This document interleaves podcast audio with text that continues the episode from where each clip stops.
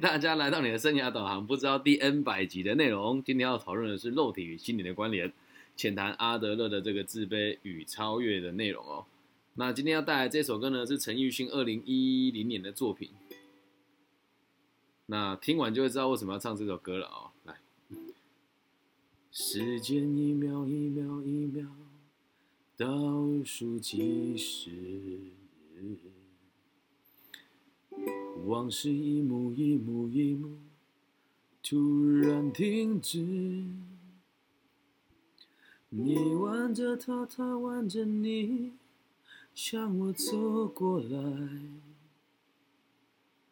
同桌的人蜂拥而上，将你我隔开。我干杯。你随意，这是个残酷的喜剧。我的人生早留在你那里，我却还要故作潇洒地。你和他，我和你，这是个讽刺的交集。是你太残忍，还是我？太天真，你要我来就真的出戏。我的请帖是你的喜帖，你要的一切如今都变成我的心碎。你总是太清醒，我始终喝不醉，连祝福你还逼我给。你的喜帖是我的请帖，你要我举杯，我只能会尽我的崩溃。在场的都知道，你我曾经那么好，如今整个心都碎了，你还要我微笑？哇，这首歌写的真的很棒。来，先解析一下这首歌哦。这首歌叫《婚礼的祝福》哦，时间一秒一秒一秒倒数计时，就是在这个他在结婚的现场嘛，然后看着他喜欢的女孩准备跟别人结婚哦，那往事一幕一幕突然静止，就是旁边的人都是在动作，但他却停止了他的思维，开始思念跟他过去的每一件事情。在这个发呆的同时哦，你就看他最爱的女人，嗯，他对他女人说嘛：“你挽着他，他挽着你。”向我走过来，你看哦，这个冲击有多大？那我看到他们的时候，你在婚礼现场嘛，你看到自己喜欢女生，你可能就会想要往前一步，但是同桌的人蜂拥而上，将你我隔开啊！就是我明明就想去了，可是我却选择让同桌的人把我跟你隔开，是我做了这个决定。看起来我很被动，而实质上我很主动。下一段叫做“我干杯，你随意”。这是一个残酷的喜剧。我一边喝酒嘛，然后你在敬你在敬酒的时候，通常就是你敬酒的人都是沾一下。但你看婚礼现场，如果看到有人在敬酒，一直干杯，就可能他也就是这个感情里面牺牲的牺牲者哦。他说这是一个残酷的喜剧。为什么会讲喜剧呢？他在自嘲嘛。那下一句呢，叫做我的人生早就留在你那里，我却还要故作潇洒。对我觉得我的一切都在你那里的，可是我还要假装我自己没事。到这边目前为止听起来都还是认为这个人很放不下，然后在下一句又加强了这个放不下。你和他，我和你，这是个讽刺的交集啊。那这个讽刺是他自己认为而已。可是在别人面前哦，跟在别人的逻辑里面，他是跟他的心爱的女人是跟别人修成正果。下一句进入副歌哦，他说：“哎，还没进入。”他说：“是你太残忍，还是我太天真？你要我来，我就真的出席。”啊，那这句话听起来很有趣哦。他还是在抱怨呢，是你太撑了，还是我太笨呢？你要我来，我就真的来了耶。他有没有来？他有，不然这首歌不存在嘛。下一句进入副歌哦，他说：“你的请帖是我的喜帖，你要的一切，如今都变成我的心碎。他以前所付出的一切，对吧？现在都已经不见了。而且不见之后还不得还不打紧啊，就是他付出的一切都让他心碎嘛。下一句是你总是太清醒，我总是喝不醉。”什么意思哦？就是他也认为祝福他是对，他也认为他嫁给这个人是清醒的行为，但是他在自己在认认知这个过程当中啊，他选择了喝不醉。什么叫喝不醉？我想逃避，可是我却逃避不了。那下一句叫连祝福你还逼我给，那必须得说啊，这个逼你给，你非得给不可吗？而这首歌里面哦，他给了没？我们还还先不要下定论嘛。下一句又重复了一次，你的喜帖是我的请帖，你邀请我举杯，我只能回敬我的崩溃，代表了什么？你邀请我举杯，我还是举杯了，但我回敬的实质上是我的崩溃，对吧？那看起来算是崩崩溃，但实际上是这个样子吗？在下一句哦，在场的都知道，你我曾那么好，好，就是每个人都知道你跟我曾经那么的好，那这是他自己也知道，所有的人都知道，如今整颗心都碎了，你还要我微笑？那听起来他很不甘心嘛，对吧？就是我已经都这么难过，你还要我微笑？那你要记住一件事哦，这首歌从头听到尾，好像他都没有接受。可是你有没有想过一件事啊？他其实已经接受喽。怎么说？他能够坐在婚礼的现场，让人家把他跟他心爱女人分隔开来，他已经接受了，心里面已经是祝福的喽。这边他说这是个残酷的喜剧，他知道残酷，但他还是故还是乐观的去接受它。你要我故作潇洒，我就已经故作潇洒给你看。虽然我觉得很讽刺，但是你要我来，我还是来了。所以在这些议题当中，一开始我们看了之后都觉得他放不下。其实你要知道，他坐在现场，然后接受他逼他微笑，接受他来祝福他，看起来是他被逼的，实际上是他自己已经选择了。所以你要知道一件事哦，很多人看这首歌的一开始的想法都是他没有接受这个婚礼的事实。可是实际上，他来到了现场，也写了这首歌，就代表他已经接受了。可是在字里行间，我们看不到他自己认为他接受，甚至连他自己都可能没有发觉他自己就接受喽。好，那有这一首歌当前置之后呢，我们就来看今天的读书会内容哦。我们来解释一下是什么意思哦。今天我们要谈的是心与身的互动哦。人呐，总是为心支配身，或者是身支配心哦的这个问题争辩不休。如果你有拿纸笔的话，现在就帮我在左边写个身，右边写个心。或者左边写个心，右边写个身，都是可以的。如果你有带纸笔的话哦。哲学家呢也加入了这个争议的行列，各自支持这个前述的其中一个观点哦。他们自称是所谓的理想主义者或物质主义者，所提供的所提供出来论点呢数以千万计哦。但这样子的问题啊，事出尖锐无前，而且啊，它是没有办法解决的。那但是我们今天就要用个体心理学的方式呢，来为这个地方做一点贡献，不能说是真理，只能做一点贡献哦。因为个体的心理学真正关切的是心身日常的互动关系，好，所以请你帮我在你的身心当中呢画两条线啊，画一条箭头，然后是双就是双箭头，心跟身呢，它其实是日常互动的关系哦。那一个人呐，带着他的心与身来找我们做咨询的时候啊，如果方向错误呢，我们就没办法帮助他。因此啊，我们今天所提论提提出来这个理论呢，必须以经验为基础。OK，好，什么叫经验？上次有讲过，就是我们对一件事情能够记下来，并且赋予它意义，就叫做经验嘛。那我们必须通过实际的应用还有测试，懂吗？然后处理到这样子的互动结果，然后找到我们认为正确的观点。所以在目前为止哦，我们都还没有办法给这个身心的这个关联一个正确的答案。但是我们的说法是，我们要找出一个正确的点哦。在个体心理学当中啊，我们发现哦。去除许多来自这个问题的紧张和冲突啊！什么叫紧张和冲突？就是假设啦，假设啊，这不是假设，就是如果今天我要考试，我就很紧张，然后我会觉得很可怕。那这不是一个非 A 即 B 的议题哦，就是它是因为考试才可怕，又或者是它是因为考试所产生的压力才才有恐惧的，它没有那么单纯哦。所以，我们今天就要深入来探讨身心的状况是什么。那这边我们发现哦。身跟心呢，它都是我们生命的表征。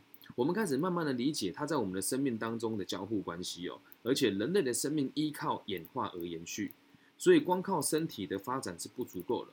知道为什么吗？因为我们人的身体虽然是演化到现在的嘛，比如说像我们现在的长相跟北京人就是不一样，但是这个演化的行为啊，其实是来自于我们对于智慧的管理哦。我们的每一个行为都会影响到我们未来的发展。就很像好几年前我们有看过一个梗图，就是发展到最后人类只剩下一个大拇指，因为我们使用手机就可以解决所有的问题。因此，身心的的这个关联哦，其实关联度是很高的，只是大部分的人呢没有去思考过这个问题哦。那我们再用一个隐喻跟大家，让大家能够理解哦。一棵植物啊，根深蒂固的在那个地方停留下来动不了嘛。所以，如果我们发现一棵植物是有心灵的，或者是能够了解我们人类的某种知觉，那你会觉得很压抑嘛？那可是如果真的他是真的有知觉的话，他看到你过来要踩到他，可是他的身体没办法马上移动啊，对吧？那如果这样子的话，他这样子的知觉就也没有存在的意义喽，能够理解吧？所以我们要知道一件事情哦，所有会移动的东西啊，都能够预估事件。你看得到了能够轻易移动东西的东的的生物生命体都能够预估事件，否则它不会移动，因为每个人的动作都是有原因的。那这意味着哦，能移动的东西就代表他们有心灵或灵魂。那你就说，哎，那那个树枝会动，这样算心灵或灵魂吗？那个是风吹的，不是它自由意志的哦。你看到所有能够依照它自由意志移动的东西，就会有心灵或灵魂的存在。如果你真的要讲的话，就是所有的生物都有这样子的状况。我们讲动物了哦，这个在《哈姆雷特》里面讲过一句话，叫做“知觉”。当然你有，不然你就不会有所行动。所以人也一样啊，不知觉就代表没有行动了，不行动也就代表你没有知觉了，懂吗？啊，比如说像我现在跟你讲说，拿出纸笔来做笔记，对啊，你有知觉吗？你有行动吗？他妈的，如果你没有行动的话，就浪费时间了，懂吗？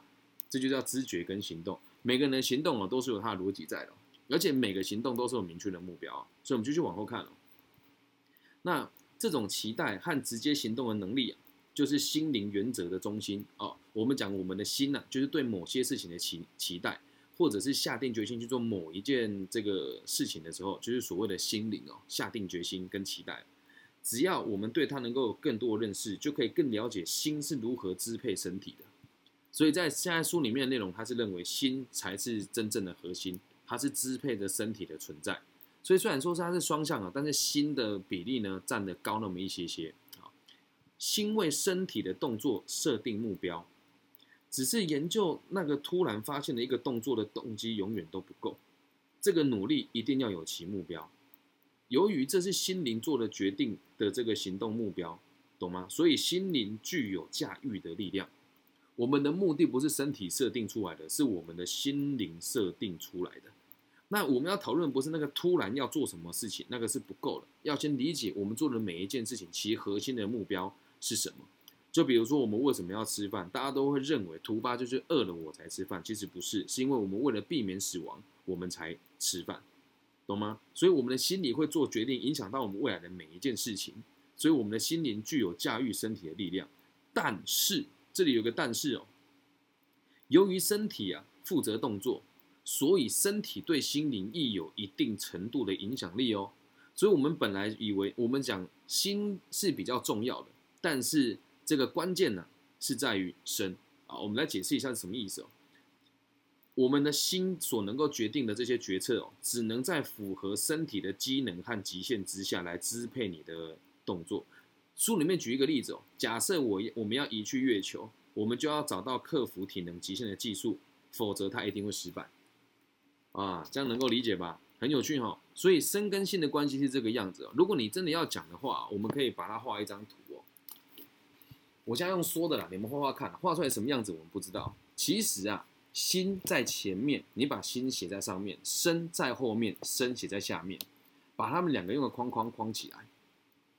用个框框框起来，好，那心呢是往上的，所以在心的上面呢再画一个往上的箭头，而身呢是往下或者是水平的。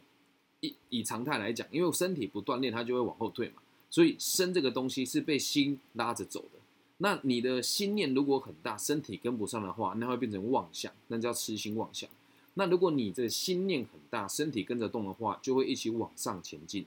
可是反过来说，如果身跟心都不动的话，有一有一句成语说的很好啊，叫做“学学如逆水行舟，不进则退”。所以自己如果没有设定目标，放任你虚度光阴，那你的心灵跟你的身体就是一直在退步的。这样能够理解吧？所以记住个关键字哦，心虽然可以决定一切，但是心也要配合身的极限，才有办法做出明确的抉择跟下一步。这样能够理解吧？到目前为止能够听懂哦，好。那人类的动作远比其他生物比较起来，人类的动作是多很多喽。不仅有更多方式的动，不仅会有用更多的方式去动作，我们还可以有手部的动作呢，做取一些更复杂的了解。而且啊，人有能力借由动作来影响环境，因此我们或许期待人类的心灵的前瞻力会高度发展。这样子就会就能够证明我们人类是为了改善环境而努力跟奋斗的。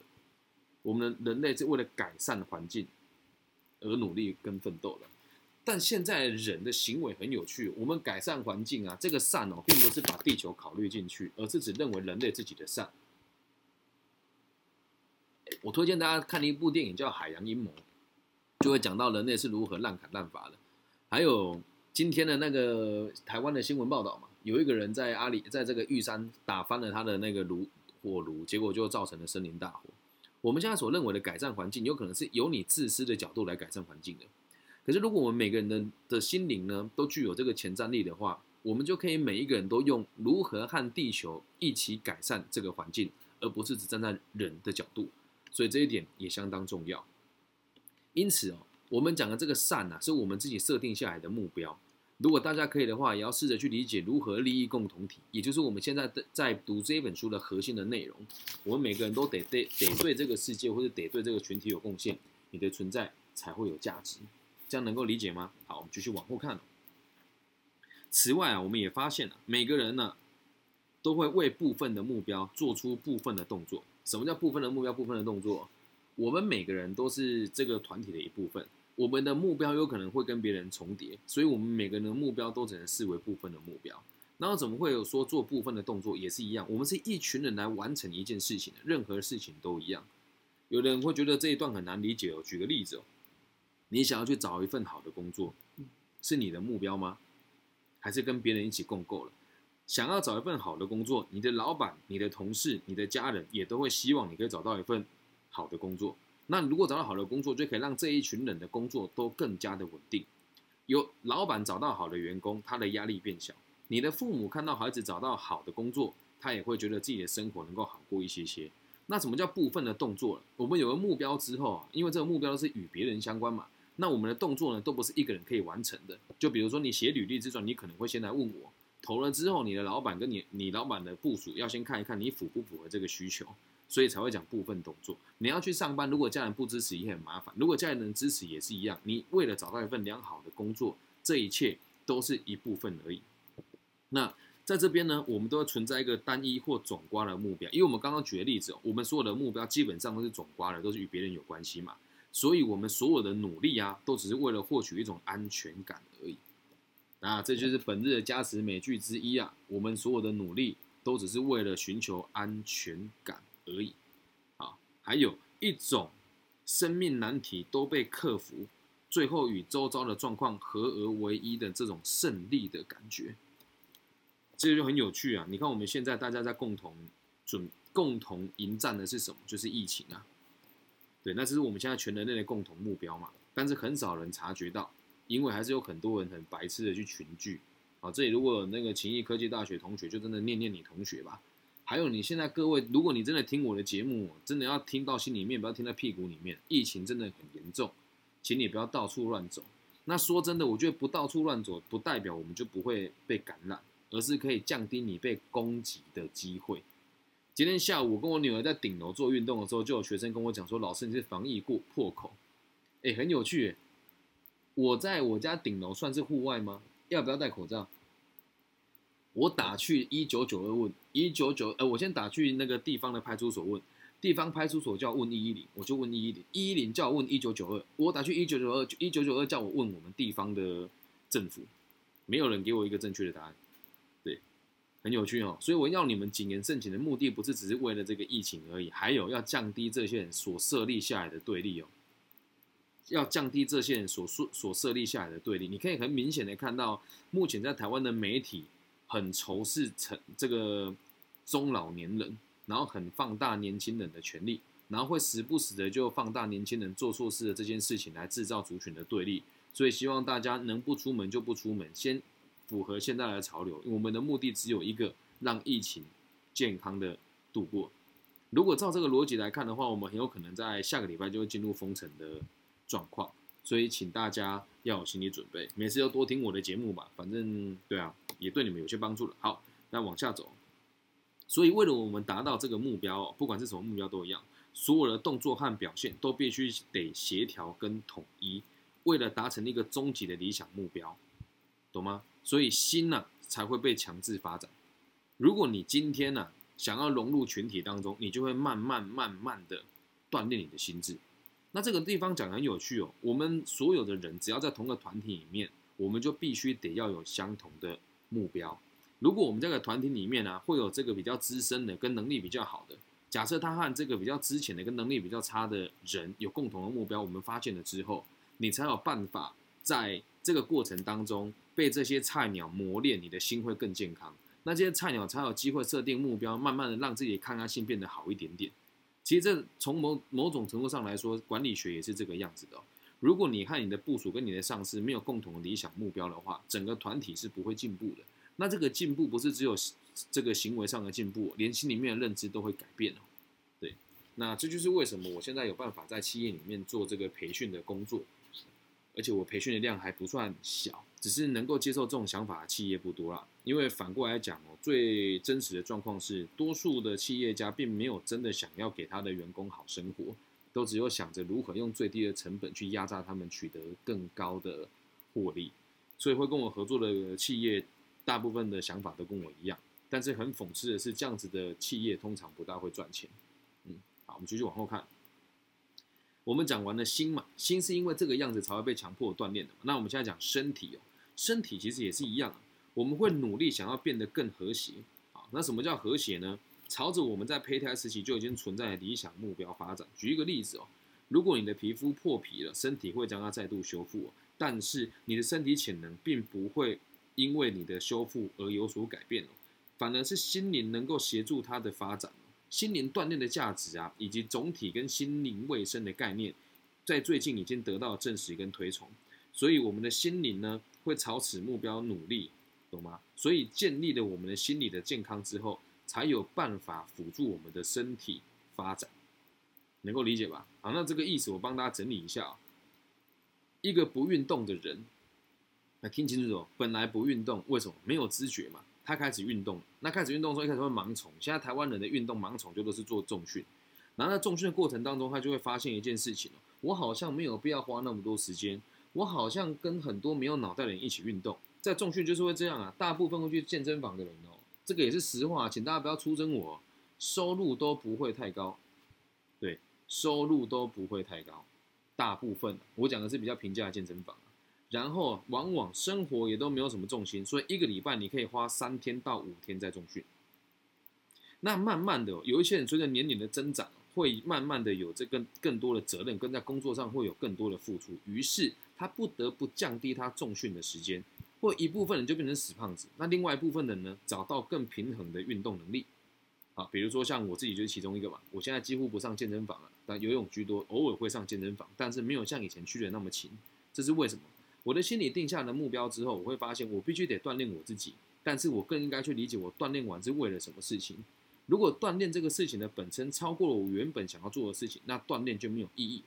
这能够理解吧？所以你看，你周遭为什么人家会讲头脑简单、四肢发达，也是有原因的哦。如果他的运动只是为了让他看起来很帅、很酷而已，就代表他的运动没有跟他的心理一起成长正比。那真正为什么我人会运动，后面我都会再提到，这样能够理解吧？好，那这边哦，我们就可以去思考一件事情。有一句成语讲得很好，叫做“相由心生”。对，那相叫什么？外表，不是只有脸哦，还有你的身体也都一样哦。你心里面期待自己是什么样子的条件，你就会变成什么样子的状况。所以，心理的锻炼的价值比身体的锻炼价值还要多很多。练肌肉一点都不难，但是你要有强韧的身体，进而变成是一个有自信而且外在也阳刚的人，就是很困难的事情。我在健身房泡了好几年了啦，就是从我以前在踢跆拳道的时候，十四岁我就开始进健身房了，再到现在，我就遇过我们彰化一个很有名的健身的老师，只是名字叫什么不重要啊，可是你就会觉得他很壮，可是说起话来他就是个没有概念的人，而且他胆子非常小。对，那这个是要跟大家讲，你不要以为肉体强壮的这个人就会有种，真正的坚韧是。你的心灵富足了之后，才开始锻炼自己的身体，这样能够理解吧？否则，大部分你看到那些肌肉棒子不读书的啊，通常胆子都很小，这就跟留胡子的人都很孬的道理是一样的。哎，你不要出征我哈，我只是说我看到的大部分哦，只要留胡子的跟刺青刺很大片的，往往心里面的自卑感都是很重，要拿这个来喝阻别人。理解吗？所以心理的重要比身体重要太多了。好，再往后看，从我们的生命开始的第一天呢，到结束的最后一天呢，这种成长和发展的伙伴关系是持续不断的。什么的伙伴关系？就是身心的伙伴关系哦。身与心作为一体不可分的这个部分合作者，心理啊就像一个马达，探寻着你身体所有能够发展的潜能，帮忙为它带来安全性和坚固性。我们可以借由身体的每一个动作、每一个表情跟每一个表征，看出我们心灵目标的印记。很有趣哦，一个人的移动，那个动作一定有它的意义在。我今天看到这里时候就觉得好有感觉哦。今天我跟我女儿在顶楼唱歌跳舞的时候啊，我在想说，我这样乱舞动有它的意义在吗？其实是有的哦。我跟我女儿为什么会在顶楼蠕动呢？然后我们的，我觉得我得到一个答案是，我想运动啊，所以我动了。对，那后来拿它起来健身，那动这个动作有意义吗？有啊，我想要透过陪伴它跟这个晒太阳，不戴口罩到户外练一下肌肉，每个动作都是有意义的。自从有这个知觉之后，我就发现，对我们每个动作都是有意义的。就像你现在选择了听这个节目，你有可能抄笔记，这个动作对你来讲是有意义的嘛？那如果选择不抄笔记呢？诶，这个动作也是有意义的哦，因为你选择了听一听走马看花，你没有想要很认真的去理解它。每个人的动作都是有意义的，包含你不动作也有意义哦。那最有趣的是哦，人呐，移动他的眼睛、舌头、眉毛。脸颊跟脸部的肌肉会产生什么？我再重复一次哦，眼睛、舌头、脸颊、脸部的肌肉跟眉毛会产生什么表情？而每一个表情都有一个意义存在，这就是心灵把意义写在脸上。相由心生又再一次的被拿出来应用过一次哦。如果认识我的人都会知道，很难看到我生气的表情。那随着我的演讲场次越来越多，能够影响的朋友越来越多的时候，我脸上那种轻佻的笑就越来越少了。但在演讲的时候，还是会为了节目效果做一些那样子的表现出来哦。所以你要记得一件事哦，你的表情跟你的面相，都是心灵啊，把你真正的目标写在脸上。面相学也有它的意义存在哦。这就是为什么我观察那么多人都可以那么精准的原因之一，也跟大家分享。那我们再往后看哦，现在呢，我们已经能够开始了解心理或者是心灵科学真正处理的真正处在处理哪些问题哦。那我们心理学的目的啊，就是在探讨一个个体所有行为表现的意义，找出他的目的，在与其他人的目的做比较，这个才叫做心理学。但是很讽刺的是啊，你问任何一个心理师哦，这个回答他们也是回答不出来，但他们都会敷衍你说，因为学派不一样。我只能说他妈的放屁！对我在读这本书的时候，我就很有感触啊。我不读心理学，而在我开始读之前，我就是用这样子的逻辑在过生活。那到底我们台湾的心理教育到底在做一些什么东西？我真的很好奇啊。对，讲到这个就有气啊，讲到这个就有气，真的。就像这一次这个某某科大的这个自杀已遂的事情，全台湾的这个大学知道的人没几间呢。那新卫中心到底在忙一些什么事，我就不知道了。这样能够理解吧？我再重复一次哦。心理学的目的呢，是在探讨一个个体所有的行为表现的意义，找出他的自信，在与其他人的目的做比较，这个就是心理学的目的。我再往后看我们的心灵啊，在努力获取安全感的时候，总是要试着把目标具体化，然后再计算安全感在哪里，并且如何能取得。所以这句话总说一个道理，就是没有目标，你就会怕。有目标的时候，你就可以开始计算安全感，以及要怎么去执行它。我们在做生涯规划的时候也是一样啊。一个人的心灵如果没有目标，那就是空泛，就是空虚。所以在我的辅导过程当中，也不能讲辅导会被告，在我咨询过程当中哦，我都会帮每一个目标设定短、中、长的这个计划。这里有有被我辅导过的 Patricia、云倩、Irene、Linda、Markena，然后 Lex，Lex 应该也有吧，然后 Ian 还有。下面还有谁有接受过我的辅导？啊，应该有很多啊。但今天就宋好像也有，我记得宋有右眼也有过。好，我会帮大家具体制定具体的目标。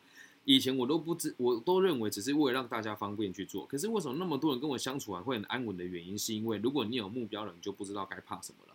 如果大家愿意的话，可以看我最近一次 IG 被标记的发文，这也是一个红光科大护理系的同学发给我的。他就说聊完之后好像能够做的事情多了，心里就踏实很多。也要告诉大家，如果你真的找不到目标的话，可以找我聊一聊的，好吗？啊，虽然不收钱啊，但是也要在那边工商一下，大家可以到 Parkes，就是做一个小额的赞助。对，我的 Parkes 已经有七天没有人赞助了，然后也可以直接跟我要存折啊。对，像我们的这个海线第一猛将，那个我们海线最大的赞助商，就就是直接跟我拿存折，右影也是直接跟我拿存折哦。好，那我们继续。所以没有目标呢，就会害怕。当然了，我们可能在设定目标的时候转错方向。如果没有一个明确的目标和清楚的方向呢，你就不可能有动作。有趣吧？很多人说我不知道我要做什么，不是你不是你不知道，是因为你没有目标。有的人说我不知道这在干嘛，也不是你有目标了，只是你没有察觉而已。说老师为什么那么被动？因为你没有目标啊，也没有方向啊。所以如果没有一个明确的目标和方向，就不可能会有动作。如果我们移动手臂啊，心里面一定对此动作有一个目标。我看到这边的时候，我在想的是，我现在在动我的手臂。好，我的目标是什么？我的目标是想要了解我动这个手臂是不是有一定的目标。诶，有趣了吧？所以你就看哦，你现在在这边，你一边听节目一边摸你的鼻孔，有没有意义？也是有啊，都有目标的，因为你痒你才摸它嘛，对吧？那你现在有没有做笔记？如果有，就代表你想要让自己学到更多东西啊。所以我们每一个动作都会有一个既定的目标。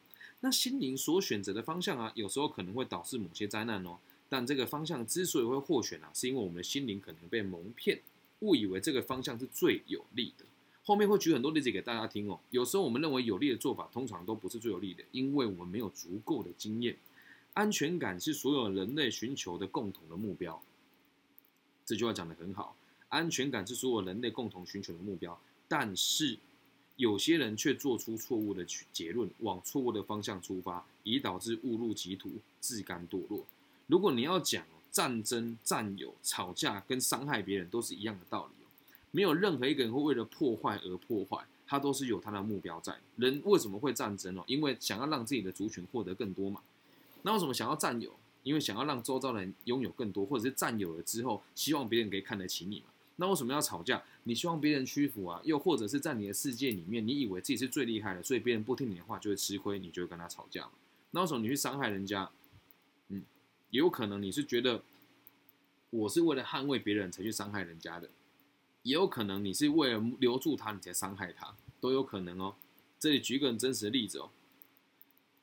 有一次我在女子监狱辅导一个阿姨，她要离她要毕业了，我就问她说：“你？”她就说：“老。”她就说：“老师，你好像都没有问过我怎么进来的。”我说：“你都要毕业了，问这个干嘛？”对，她说：“啊，我跟你讲，我现在想起来还是觉得很不后悔。”我说：“怎么了？”她说：“我真的太爱我老公了，所以我把他的小鸡鸡剪掉。”我说：“靠，你不要开玩笑。”她说：“真的，因为我回来看到他跟别的女生在做爱，我一气之下就把他剪掉了。”那他这个伤害别人的一开始是为了什么？为了爱啊！所以，我们每个人的动作都有个目的，而这个目的往往都是为了让自己融入群体，或是让群体更接受你。只是方向错了，就有可能会误入歧途啊！我们再继续往后看，如果我们看到个表情或是征兆啊，无法辨识它其后的意义啊，有时候我们会发现某些事情却无法辨识它其后的意义嘛。那么，最佳的解释方式就是要把它轮廓减少，把它当做一个单纯的动作啊。什么意思？我们以偷窃为例。偷东西啊，偷窃是一个人把财富由他人那边移到自己身上的动作，对吧？那我们现在呢，来检视一下这个动作的真正目的哦。偷窃的目的呢，是让一个人变得富有，对吧？你偷就是为了让自己变得有钱嘛，没有越偷越穷的嘛。那这个富有不一定是钱啊，就是拥有东西啊，借由拥有更多的财富来感觉更加的安全。因此，这个动作的出发点源自于一个贫穷。跟剥夺的意识啊，为什么会这么说？他一定是被剥夺或者穷过，他才会偷东西嘛。接着找出这个个体处于哪一种状况，以及会在哪样子的处境之下呢，产生被剥夺的感觉。他曾经被剥夺过，他才会用偷窃的方式去取得这个东西嘛。理理解我这个意思吗？他曾经被剥夺过，所以他会觉得别人可以剥夺我，那我也可以去剥夺别人。如果今天有一个人被生下来，从来没有被多剥夺剥夺过，或者是从来没有被别人这样子偷窃过，他也不会理解什么叫是什么叫做偷窃的感觉，理解哈？那最后呢，我们能够检视跟改变这些状况呢，以及克服他这种被剥夺的感觉的方式哦，是否正确呢？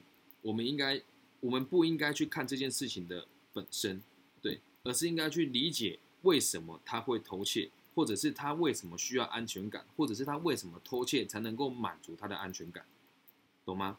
所以如果是这样子的话，我们才能够知道他为什么会用这种错误的方式来得到这些东西。所以你不要去急着讨论一个人做事情的对跟错，你要去讨论的是他为什么会有这种行为。这样能够理解吗？他原本这种害怕被剥夺跟贫穷的恐惧感，不应该是由偷窃这个行为来满足他自己的。那我们要去理解的事情是他用什么样子的方式认为他这么做是对的。很多人说被抓了之后他会觉得很后悔，实际上他真的后悔吗？没有，在行动的当下你都是有意识的。可是话说回来啊，很多人并不知道这个是错误的，或是并不理解它的严重性，但做了之后你就知道了。所以在这边隐含着一个意义哦。当人类做错事情的时候，必须要有更智慧的人来带他面对做抉择跟做觉察，而不是惩罚他。这也是为什么我们台湾的这个监狱哦，不叫监狱，叫做矫正，理解吗？我们在台湾的这个受刑哦，不会讲受刑，都会讲矫正，这样理解吧？我们想要理解他的目的，进而去改变他。可是，在现实的状况当中，我们很难做到啊，真的很难做到。那我自己就是有这有这有在做这件事情，像。这个之前在监狱里面有个年轻人，他就是杀人。问他为什么要杀人？对，他说他看他不爽，我就杀他。我说那杀他能解决问题吗？他说解决啦，我就再也不会看到他了。对我说哦，那这样子算解决吗？我说那如果不看到他，有没有更好的方式？他说应该有啦。我说是搬个家，或者是换个角度就好了。他说对。他还送同学有什么想说的吗？放榜了是不是？哦，老老师不好意思，请问一下，但是刚刚说就是我们都需要人。别人来引导，需要有智慧的人来引导。是啊，那这个智慧是指说他有，呃，有具备一定要感同身受吗？还是他有读过，例如说文献啊，或是他看过了很多的案例，他就能够引导他人？你觉得这个问题，你应该可以自己回答吧？他看过很多书，代表他有办法引导人家吗？应该不尽然吧？对不对？这个对，所以我比较想听老师你的想法跟见解。你说关于智慧，有智慧的人去引导人家这件事吗？对，你说人人需要被引导，是的。对，那你说我的见解是什么？是给他们什么引导，还是什么样子的人有资格引导？还是就是想要听呃老师的这个想法，就是关于刚刚自己讲出来说需要有智慧的人去引导他。好，对，老师是用心理学的方式吗？还是个人的？可以，可以，可以。你先把你要问的问题写下来，等我这个部分讲完，我再来回答你，可以吗？我讲完之后会留大概一个小时的时间跟大家互动，OK 吗？好好好好，喜欢的话记得要追踪追起来啊！没问题。爱你爱你，好，咱们继续。难得有新新朋友来，还蛮开心的。好，如果我们在前面第一章介绍的，在生命的前四年跟五年里面啊，身体跟心灵的和谐就已经建立完成喽啊，就是我们刚刚我们之前提过这个早期回忆嘛。那他这个身心跟这个身心的关系已经确立而成了。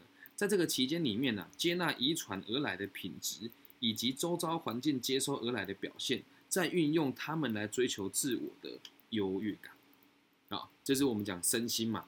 那我们会从遗传那边得到不同的这个影响，然后再从周遭的环境给我们带来带来不同的这个改变，才会变成我们现在这个状况，来追求自我的优越。你要记住一件事哦，一个人不管他的行为再怎么堕落，其实对他来讲都是在做一件让他有优越感的事情哦。后面继续往下看哦。那我们的个性呢，在生命的第五十年末期架构完成，这只是一个平均啊，也是书里面讲的。那生命的意义呢，追求的目标呢，为人处事的风格，还有这个情感的倾向都已经定型了。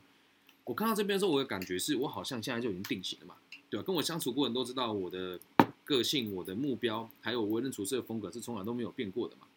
那如果能够把自己童年所得到误导的态度中释放出来啊，那么才可能改变。先前所有的思想和行为都是根据对生命的诠释而起的，对吧？还大家记得生命的诠释性，我就不说了哦，就是我们赋予生命的意义嘛。还有这个生活风格啊，如果自己不知道生活风格是什么，请你去我的 p o c k e t 听我上一节内容。好，所以如果能够修正先前错误的观念，那么思想和行为就会以一个全新的方式被展现出来。今天我跟一个朋友聊天哦，聊到这句话，我觉得很有意义哦。